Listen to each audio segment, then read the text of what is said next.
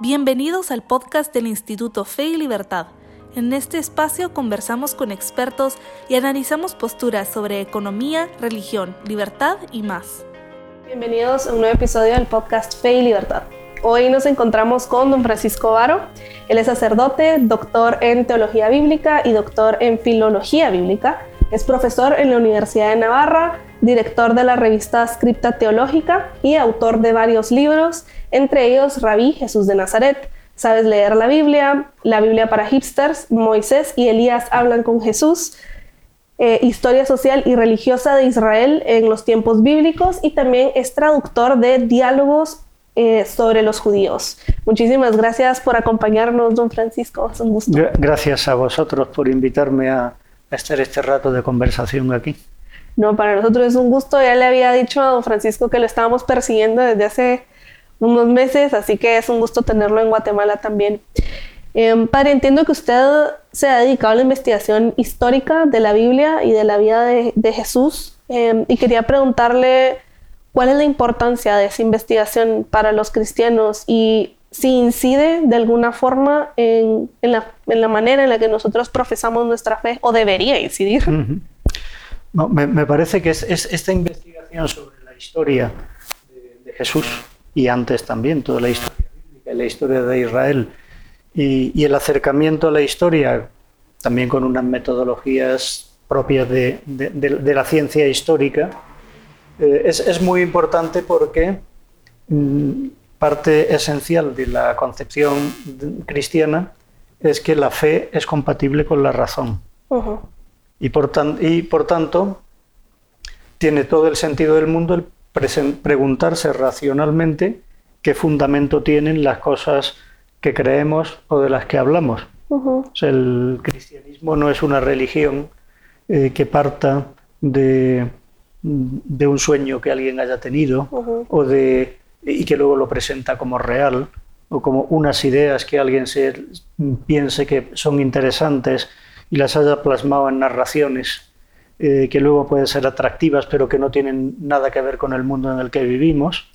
Eh, esa parte esencial del cristianismo es ser conscientes de que el Hijo de Dios se ha hecho hombre y hombre como nosotros y que vive en la tierra, la misma tierra que pisamos, el mismo planeta, en la tierra de Israel, eh, pero, eh, pero el mismo Israel que uno puede pisar ahora mismo. Eh, por, tanto, si estamos hablando de, de, personas reales que viven en paisajes geográficos reales, tiene todo el sentido del mundo plantearse con una metodología histórica qué es lo que podemos saber de ellos. Y luego contrastarlo con lo que tenemos por las narraciones evangélicas o bíblicas y, ver hasta qué punto eh, hay elementos de coincidencia, aunque lógicamente las narraciones bíblicas explican más del personaje de lo que alguien que no supiera quién es podría haber captado sobre la personalidad. Claro. Y esta investigación histórica surge a raíz de qué? Porque me imagino que bueno, creo que siempre ha sido como una controversia, eh, sobre todo para los no cristianos, eh, la, historicidad de Jesús, ¿verdad? ¿Existió realmente Jesús? ¿Dijo lo que se dice que dijo?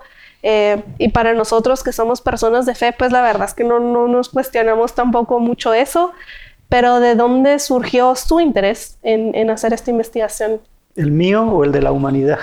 El de la humanidad y el suyo. el, bueno, el el de la humanidad, por empezar de alguna forma, eh, es relativamente reciente, en 20 siglos de historia. La verdad es que durante casi los 18 primeros siglos, eh, casi todo el mundo ha creído pacíficamente en lo que decía la escritura y los evangelios y no se ha hecho más preguntas desde el punto de vista histórico, o simplemente lo ha despreciado y no ha creído. Pero no se ha planteado explícitamente a nivel académico un estudio de qué se puede saber eh, de Jesús.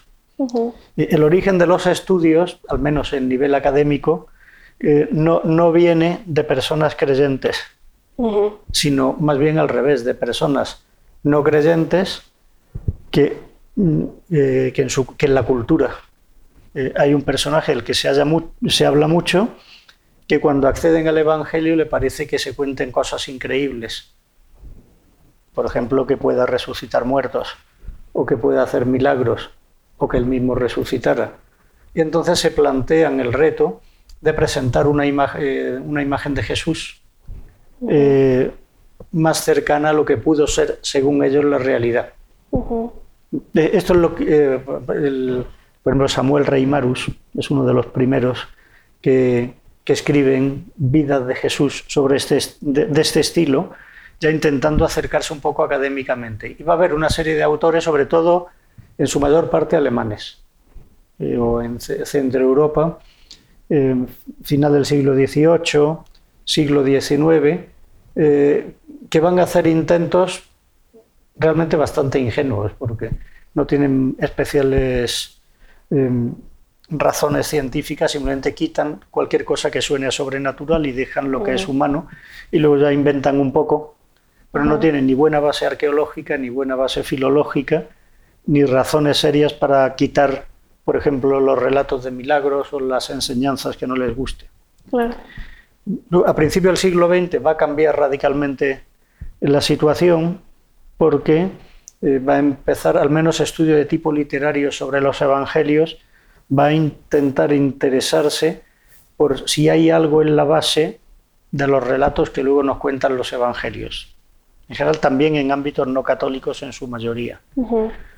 Eh, ahora me parece que sería muy largo hacer toda la historia de la investigación crítica sobre Jesús, pero mm, la situación cambia radicalmente más o menos en torno a 1980 eh, ¿Por qué?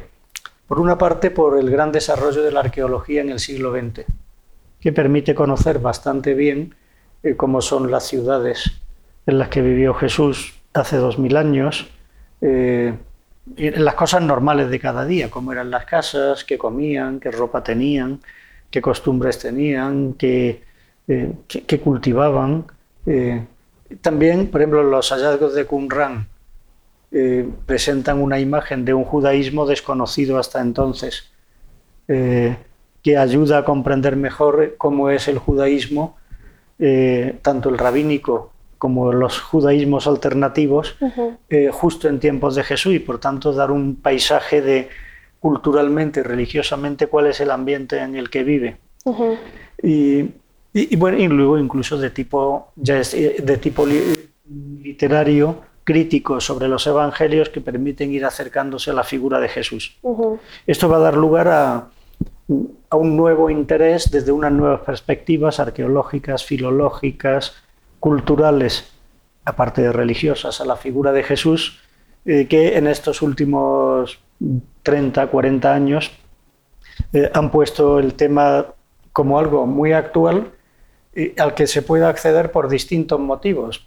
Hay cristianos que accede o accedemos por conocer mejor a alguien que nos interesa mucho saber de él, eh, pero también hay personas que no comparten la fe católica, pero sí son cristianos y tienen ese interés, o simplemente personas que lo estudian desde el judaísmo eh, como, eh, como un maestro singular de Israel que ha tenido mucha influencia en la historia de la humanidad, por ejemplo.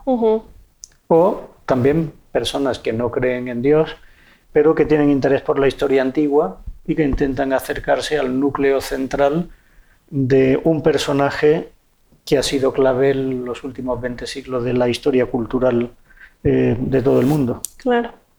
¿Y, su interés de dónde? Eh, bueno, el mío surge de entrada eh, como cristiano católico, pues Claro, para un, para un católico en estos días también, al, dar algunas clases sobre Biblia, por decirlo provocativamente, suelo empezar diciendo a la gente que tiene mucho interés en la Biblia, pues para un católico la Biblia es la referencia fundamental de su religión. Muchos suelen decir sí, pero no. Para un católico la referencia fundamental de su religión no es un libro, es una persona, Jesucristo. El libro es algo que nos ayuda a acceder a la persona, pero lo fundamental es la persona. ¿Quién es? ¿Qué hizo? ¿Qué enseñó? Eh, ¿Qué tiene que decirme para mi vida? ¿Cómo puede ayudarme a dar sentido a mi vida?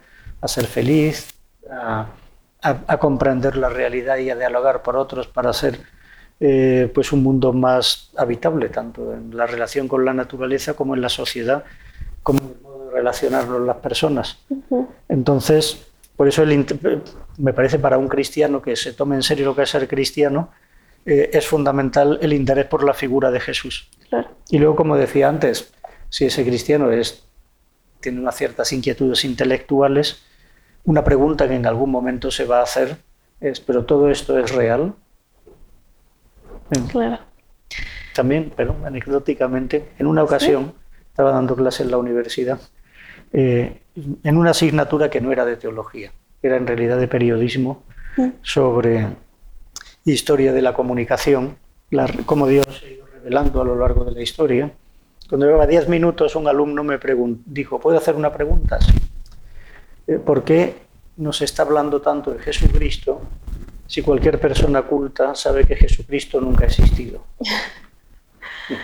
Entonces, bueno, ya le contesté ahí un poco, pero por ejemplo esa pregunta también a mí me hizo pensar si este hombre hace esta pregunta, probablemente hay mucha más gente que se la hace, quizá no se atreven a hacerla en directo.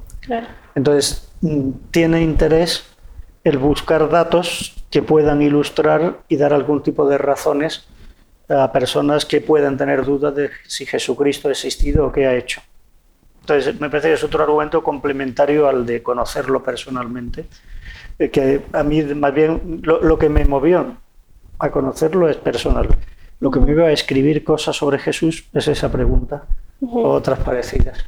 Claro, llevar el mensaje a personas que tengan esas dudas y que no tengan la fe. O sea, poder, poder dar, por lo menos sugerirle unas fuentes históricas a las que pueden acceder para informarse y, tener y saber algo más. Y después de estas investigaciones, ¿cambió la relación que usted tiene con Jesús o la idea que usted tenía de él? Eh, vamos a ver, más que cambió, se enriqueció. Porque el, personaje lo, me parece que ya lo conocía y, y, quería y manteníamos buena relación, por decirlo así. Eh, pero eh, efectivamente situarlo en su tiempo ayuda a entender mejor desde, por qué dice lo que dice en algún momento. Pues no sé. Eh, ya había leído muchas veces la parábola del Evangelio del amigo inoportuno, el que llega de noche, me ha llegado un amigo, dame los panes, que tengo que darle algo. Eh, no, no puedo darte los panes porque porque es de noche, toda mi familia está durmiendo. Y, bueno, y el otro insiste tanto que al final le da los panes. Lo, pone Jesús como ejemplo de la importancia de perseverar en la petición, en la oración. esto lo había leído muchas veces, pero siempre pensaba, pero qué tipo más perezoso, o sea, si de noche ya te has levantado, le has abierto la puerta al vecino, ¿qué trabajo te cuesta ir a la cocina o a la despensa y darle unos panes? Si uno se sitúa en, las casas de Nazaret, por ejemplo, son casas muy sencillas, tienen una gruta interior, tres paredes de adobe pegadas a ella y ya. Y normalmente la familia tiene una esterilla en el suelo y la familia duerme uno al lado de otro en esa habitación. Entonces, si llega a la puerta, hasta la despensa, quiere decir, tengo que pasar por encima de mi mujer y mis niños, voy a despertar a todos. O sea, se entiende mejor la excusa, ¿no? Bueno, también el, interesarse por estos aspectos de tipo eh, arqueológico, cultural, ayudan a entender mejor cosas eh, o a comprender mejor por qué dice lo que dice o por qué lo expresa como lo expresa. Claro, y una de mis preguntas era justamente esa, ¿verdad? ¿De qué forma entender el contexto histórico, político y cultural de, de la época nos podría ayudar a entender tal vez la trascendencia de algunas de las acciones o palabras de Jesús. Y ahorita nos acaba de, poner un ejemplo, pero no sé si tiene en mente otro que sea especialmente, no sé si trascendental, pero importante para, los cristianos. De... Bueno, me parece para todos también desde el punto de vista cultural. Pues, por citar un ejemplo, eh, el tema de la oración de Jesús. Ya en, la tradición judía hay una gran tradición de oración. Por ejemplo, los salmos son oraciones a Dios. Eh, también En las sinagogas se pronuncian muchas bendiciones, por ejemplo, eh, invocaciones de alabanza a Dios. Eh, o sea, todo el mundo del Antiguo Testamento es muy rico en, alabanza a Dios, en adoración, en reconocimiento de su grandeza. Jesús aparece rezando algunas veces en el Evangelio, incluso llama la atención de los apóstoles eh, que lo respetan, pero cuando acaban, esperan a que acabe, enséñanos a rezar como rezas tú, ¿no? Entonces llama la atención que siempre que Jesús aparece rezando en el Evangelio, empieza por la misma palabra, Padre. Eh, Padre, te doy gracias, Padre, Señor del cielo y de la tierra, te doy gracias. esto es bastante novedoso. Normalmente las oraciones de la época son más bien oraciones grandiosas de reconocimiento y de alabanza de Dios, de acción de gracias, pero no es un diálogo de un hijo con su padre. Entonces, por ejemplo, e, esto ayuda a entender que Jesús hace algo que se eh, eh, Jesús reza, por ejemplo, el Shema, probablemente muchas veces, como toda familia piadosa judía, escucha a Israel, el Señor tu Dios es un solo Señor, amarás a tu Dios con todo el corazón. Es una oración muy bonita y que ya viene da, pero por decir así, en que Dios está ahí y yo estoy aquí, lo miro con respeto y me pide que, que, sea respetuoso con lo que ha mandado y lo quiero hacer. Pero el, tono del diálogo de Jesús es distinto. Es un hijo que habla con el Padre con confianza. Incluso llama todavía más la atención, por ejemplo, en San Marcos, en la oración de Jesús en el huerto, eh, dice, Jesús rezaba así, todos dicen, Padre, si es posible aparte de mí este cáliz, pero no si haga mi voluntad sino la tuya. Marcos, que está escribiendo en griego, no solo pone pater, padre, sino pone delante la palabra en arameo que utiliza Jesús, Abba. Abba, padre. Abba no significa padre, literalmente. Padre en hebreo es Abba. Abba es la forma familiar en que los niños se dirigen a su papá. Más bien sería el equivalente a papá. Mm. Eh, o sea, es una fórmula de un niño pequeño que se pone, que habla con, total confianza con su papá. Entonces, probablemente la fórmula que Jesús utiliza es esta. Por, eso la pone Marcos en arameo, para que uno sepa que no es solo Padre. Luego también San Pablo hablará que el Espíritu nos hace clamar Abba, y lo pone en arameo también, Padre. Entonces, por ejemplo, entrar un poco en el contexto de cómo es la oración, incluso las propias fórmulas lingüísticas del, eh, que, nos proporcionan los evangelios nos, dan nos ayudan a conocer mejor cómo es la oración de Jesús y cómo puede ser la oración del cristiano, que no es eh, simplemente un, reconocimiento un poco temeroso de alguien grande que está arriba, eh, sino un diálogo confiado de un niño con su papá. Muy, muy, muy bonito y creo que a veces se nos olvida que, Jesús era judío y que muchas de las cosas que él hizo resultaban tal vez extrañas y a veces tal vez chocantes para la cultura de la época. Creo que tenemos eh, una imagen, bueno, de Jesús que nos enseña, por ejemplo, a rezar, pero no tenemos presente eso, por ejemplo, que no era común en la época referirse a Dios de esa, de esa manera. Bien, has dicho una cosa perdona, que me parece que no es correcta. A ver. Al principio de la frase. A ver. Eh, ha dicho Jesús era judío. Ajá. Em, yo diría Jesús es judío. sí, tienes razón. Porque sigue existiendo. Esto es que me, ha recordado hace unos años, eh, estaba en Argentina y eh, abriendo unas conferencias sobre Jesús y y al final se me acercó un señor de los que había asistido a la conferencia. Y digo, ah, pues en fin, me interesa mucho estas cosas sobre Jesús, la historia, presentándolo como un personaje vivo.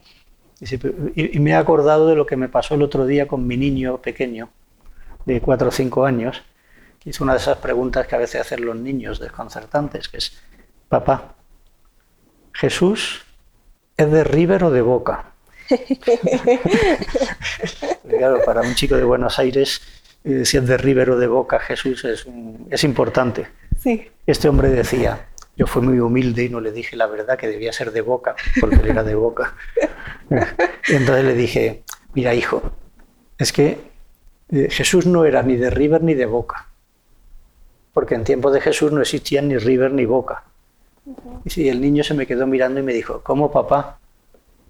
En eh, Jesús no, no era en tiempo de Jesús, es que Jesús no está vivo. Claro, qué lección me dio mi hijo, ¿no?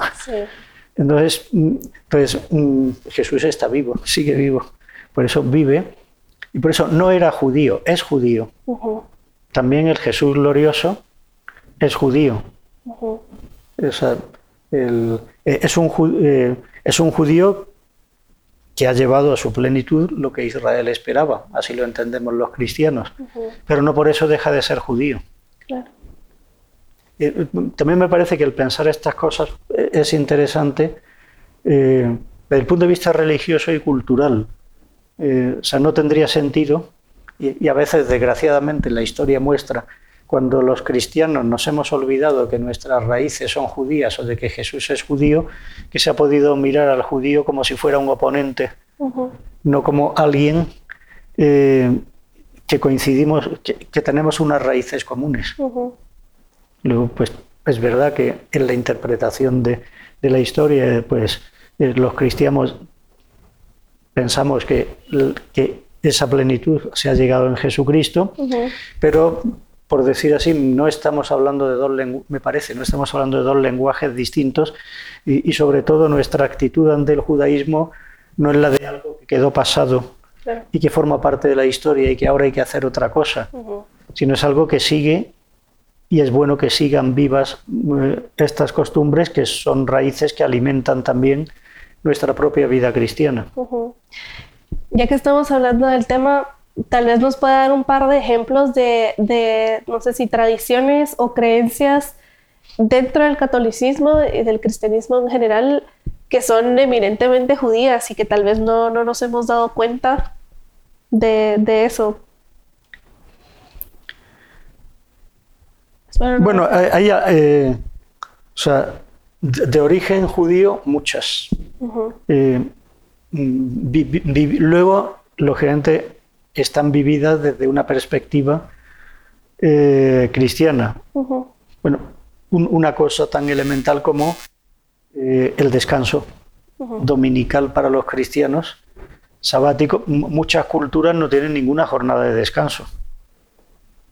Eh, simplemente todos los días son iguales.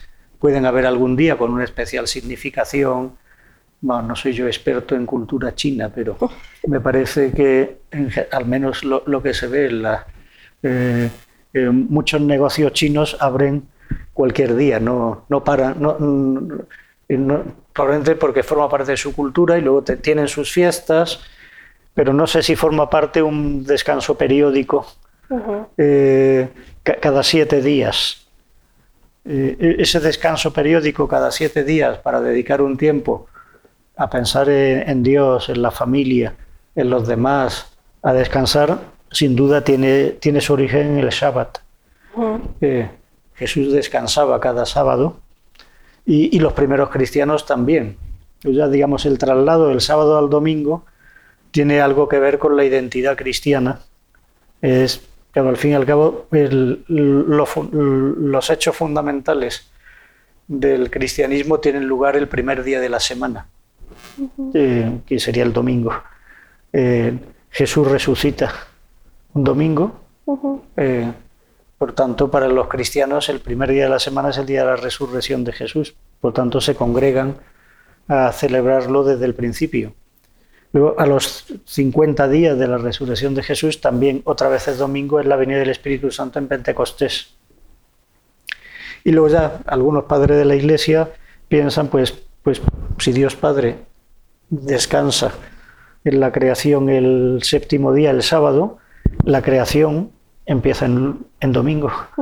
Es el primer día de la creación. O sea, de alguna forma, las acciones que se atribuyen más a las directamente a las personas de la Trinidad, la creación, la resurrección de Cristo, el triunfo sobre la muerte y la venida del Espíritu Santo tienen lugar en domingo.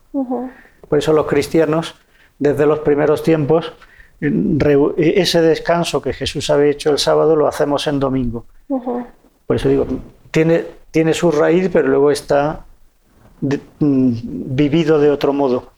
Pero me parece que la raíz sí que está ahí. Quizá podríamos decir algo parecido de la Pascua. Eh, eh, para nosotros, para Israel, es la liberación de la esclavitud de Egipto. Eh, para los cristianos es recordar que cuando Jesús celebra la Pascua, nos está hablando de una liberación mm, más profunda todavía, que es la liberación de la esclavitud del pecado a través del sacrificio del Cordero Pascual que es Cristo. Pero el presente Cristo muere el día de Pascua, el día del Cordero Pascual. Y por eso nosotros celebramos la paz. Tenemos un calendario, no es exactamente el judío, porque eh, por los vaivenes del calendario posterior, pero por eso nuestra Pascua es movible. la, Pascua judía es el, eh, el, día siguiente, el 14 de Nisan, o sea, el Nisan es el primer mes de, primavera. Una vez que entra la primavera, el primer mes, el 14 es el día de luna llena. Ahí es la Pascua. Por eso también nosotros fijamos la Pascua el domingo más cercano a la primera luna llena de primavera. Eh, estas influencias la, todavía nuestra liturgia de cómo fijar la fecha de la Pascua tiene que ver sin duda con eh, con las raíces judías del cristianismo. Claro. Pues creo que con todos los ejemplos que nos ha dado, em, evidentemente la historia nos ha ido a comprender eh, a Jesús como, como persona humana, em, pero también en, su divinidad, sobre todo en esto último que nos, que nos compartía, por ejemplo, del domingo y de cómo se eligió ese día para, bueno, para estos, estos actos eh, que resultan trascendentales para, para, nuestra fe. Entonces, em, no sé si, si, habrá otro ejemplo eh, que nos permita um, encontrar esa relación, digamos, entre estos descubrimientos históricos y cómo comprendemos mejor la, la persona divina de Jesús.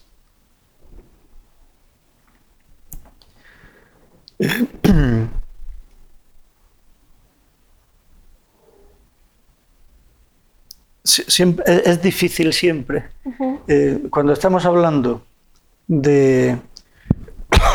perdón. Cuando estamos hablando de, desde una perspectiva histórica, hablar de persona divina eh, tiene unas ciertas dificultades, porque eh, ¿en qué sentido? claro, la, la, humanidad es perfectamente constatable en ese sentido.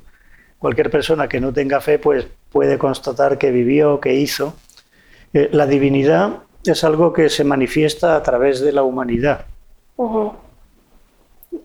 Aunque, siempre puede haber eh, diferencias de valoración, por decir un ejemplo.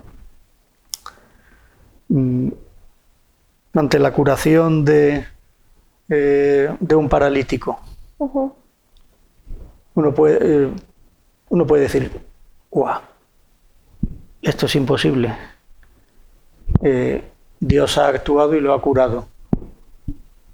Podría haber una persona que no tenga fe y diga, ¿qué habrá pasado para que, para que este hombre pueda volver a mover su pierna?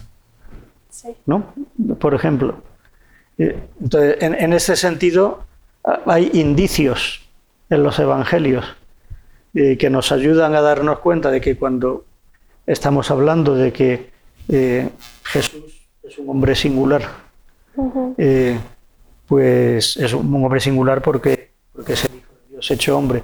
Y, lo que hace es perfectamente compatible con eso, pero puede haber que con los mismos sucesos haya personas que, no lo vean tan claro.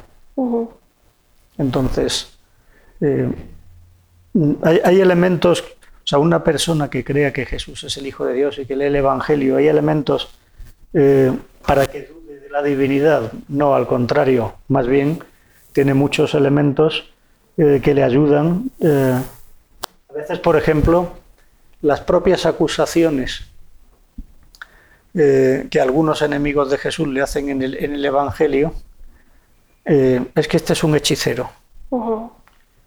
Que de alguna forma, que es un hechicero, quiere decir, ha hecho hechos prodigiosos que no se pueden explicar de ninguna manera. Si yo no quiero creer que son milagros, el único medio es decir que es un hechicero. Entonces, a, veces indirectamente, eh, elementos eh, que están ahí ya nos hacen, nos dan pistas que nos ayudan a, ratificar todavía más, efectivamente, por ejemplo, que, Jesús hace milagros o hechos prodigiosos.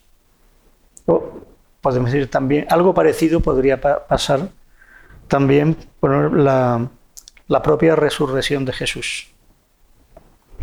Que desde el punto de vista histórico es más complicado, porque los evangelios lo que nos dicen es que resucitó y luego se va apareciendo a los apóstoles que van dando testimonio de que ha resucitado.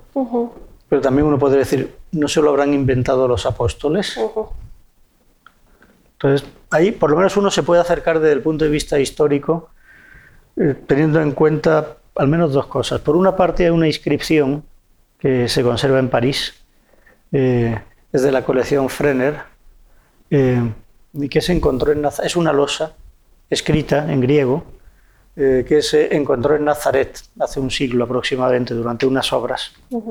Entonces, una vez que esa inscripción fue estudiada y ya publicada, eh, es una inscripción un poco sorprendente porque es un, es un rescripto imperial, o sea, del emperador romano, recordando, una palabra eh, un poco complejo y solemne, que no se pueden violar las tumbas que el derecho romano protege el derecho de los muertos a descansar, que no se pueden violar las tumbas y que no se pueden robar cadáveres. Así que vuelvo a recordar, cualquiera que viole tumbas o, robe cadáveres, eh, le puede caer sobre él la pena de muerte. E, esto es totalmente coherente con el derecho romano, pues sabe que eran muy respetuosos con los muertos. Es una losa que aparece en Nazaret, que se encuentra que estaba en Nazaret, eh, y que por todos los estudios técnicos de dónde estaba, tipo de letra, es más o menos del año 50 de la era cristiana,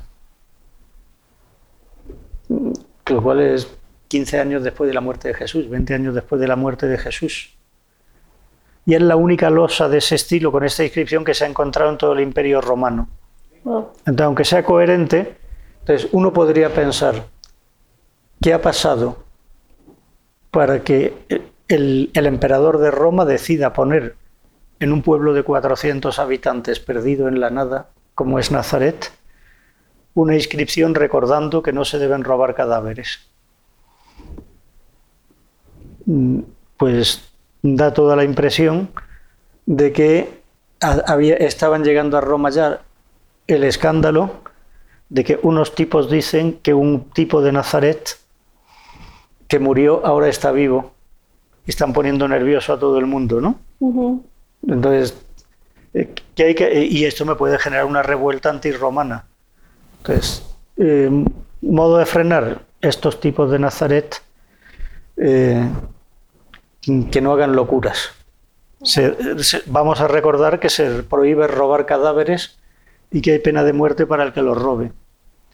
Ahora, en este contexto, históricamente, de todos los habitantes de Nazaret que había en la primera mitad del siglo I, ¿quién ha podido desaparecer de su tumba y organizar un revuelo de este estilo? Pues casi seguro que se está refiriendo a Jesús. Por tanto, podemos decir, al menos se puede dar como seguro eh, que, que Jesús no estaba en su tumba. O sea, que o sea que Jesús, eso desde el punto de vista histórico. Luego los apóstoles sí que están dando la razón de por qué no estaba, porque resucitó y está vivo y se ha ido al cielo. ¿no? Y también uno podría pensar, vale, pero si lo inventaron los apóstoles, o, los, apóstoles robaron el cadáver y luego se inventaron que había resucitado, podría encajar también. Pero, por ejemplo, lo que hablábamos antes de de conocer el contexto cultural. Si uno mira escritores judíos de, esa época, esperan que el Mesías resucite después de muerto, ni se les ha pasado por la cabeza. El Mesías es un liberador que liberará a Israel, descendiente de David, pero como dicen David, ser humano, también morirá en su momento y ya, aunque hará una gran tarea antes. Eh, no, no, mm, el Mesías no puede resucitar, ni, se les pasa por la cabeza. realmente pensar que alguien resucite solo es impensable. Entonces, seguramente si los discípulos hubieran querido decir que Jesús es el Mesías, se habrían inventado algo mejor. Eh, pero decir que, que ha resucitado es decir, nos van a tomar por locos si nadie puede resucitar. Ahora, si ellos lo que dicen es que ha resucitado, a pesar de que sea el peor argumento posible para idealizar al personaje en ese contexto histórico, es más bien porque se rinden a la realidad. Ha resucitado. Y aunque hagamos el ridículo, tenemos que decir que ha resucitado. me parece que cuando uno va acercándose de una perspectiva crítica de los textos y con la arqueología, pues, no se puede demostrar, porque de alguna forma la resurrección de Jesucristo es una realidad que trasciende, eh, eh, pero, pero sí darnos cuenta de que es lo que mejor encaja con los datos que tenemos. Claro. Pues muchísimas gracias, padre. Nos queda solo una pregunta que no tiene relación directa con, lo que, con lo que hablamos, pero estamos viviendo tiempos muy difíciles, sobre todo en cuanto a la batalla cultural. Eh, atacan muchísimo los principios judeocristianos, la familia, los valores que nos enseña la Biblia. ¿Qué consejo le daría a los jóvenes eh, con respecto a toda esta información que hay eh, con respecto a los cambios culturales, ¿qué consejo le daría a los padres que están tratando de formar a sus hijos como buenos cristianos, como buenas personas? ¿Y qué consejo nos daría a nosotros, que somos un centro de investigación que promueve la libertad individual y los principios judeocristianos? Eh, bueno, me parece que el consejo se puede variar un poco, pero es el mismo para todos, ¿no? Eh, mm, que busquemos honradamente la verdad. Eh, no diría tanto que, nos fiemos ingenuamente de cosas que nos digan, sino que busquemos la verdad sin prejuicios. Entonces, cuando, eh, cuando un cristiano busca la verdad sin prejuicios, me parece que no se encuentra con problemas en ese sentido para, para su fe ni para su práctica cristiana, al revés, más bien encuentra argumentos que le apoyan. Pero también una persona que no sea cristiana tampoco le diría simplemente, oye, tú estás equivocado. Tú busca la verdad honradamente y, yo estoy convencido que Dios le ayudará a encontrar la verdad. Y, si no le ayuda de momento, al menos mm, no va a perder el tiempo en buscar algo que es real. Buscar la verdad implica, por deshacerse un poquito de prejuicios tener un, positivo sentido crítico. También estamos en un mundo de fake news y de, y de muchos eslóganes que nos vienen dados como si fueran dogmas, los modernos dogmas de fe. Entonces, librarse un poco de todo este tipo de prejuicios, atreverse a pensar por libre, y, pero buscando cuál es la realidad de las cosas. Y luego también aprender eh, esto a vivir en libertad o sea, no dejarse aplastar, por decirse, por nadie, eh, ni intelectualmente, ni, socialmente, ni culturalmente, sino tener la valentía de, buscar dónde está la verdad e intentar vivir lo más coherentemente que se pueda con esa verdad y ayudar a, construir una sociedad en la que haya una convivencia en paz, en serenidad, sobre la base de la verdad y que lleva también eh, la verdad lleva a ver que las demás personas pues, tienen por lo menos la misma dignidad que nosotros. Por tanto, merecen eh, ese trato, ese escucharlos y ese atender también a sus razones y entrar en diálogos. Y al fin y al cabo, en un diálogo auténtico, me parece que nunca, nunca hay un vencedor ni un vencido. Si el diálogo es de verdad, quien vence es la verdad y los dos están contentos de que hemos logrado alcanzarla. Buenísimo. Muchísimas gracias, padre. De nada, gracias a vosotros. Encantado de este rato de diálogo. Nosotros también. Podría, tenía muchas preguntas pendientes, pero mm. creo que vamos a tener que hacer una parte 2 la próxima vez que venga a Guatemala. Muy bien. Pues muchísimas gracias y también gracias a quienes nos escuchan en las distintas plataformas. Para más información sobre el Instituto Fe y Libertad pueden ingresar a www.feylibertad.org y seguirnos en nuestras redes sociales. Suscríbanse a nuestro podcast para no perderse ninguno de nuestros programas. Gracias y hasta la próxima.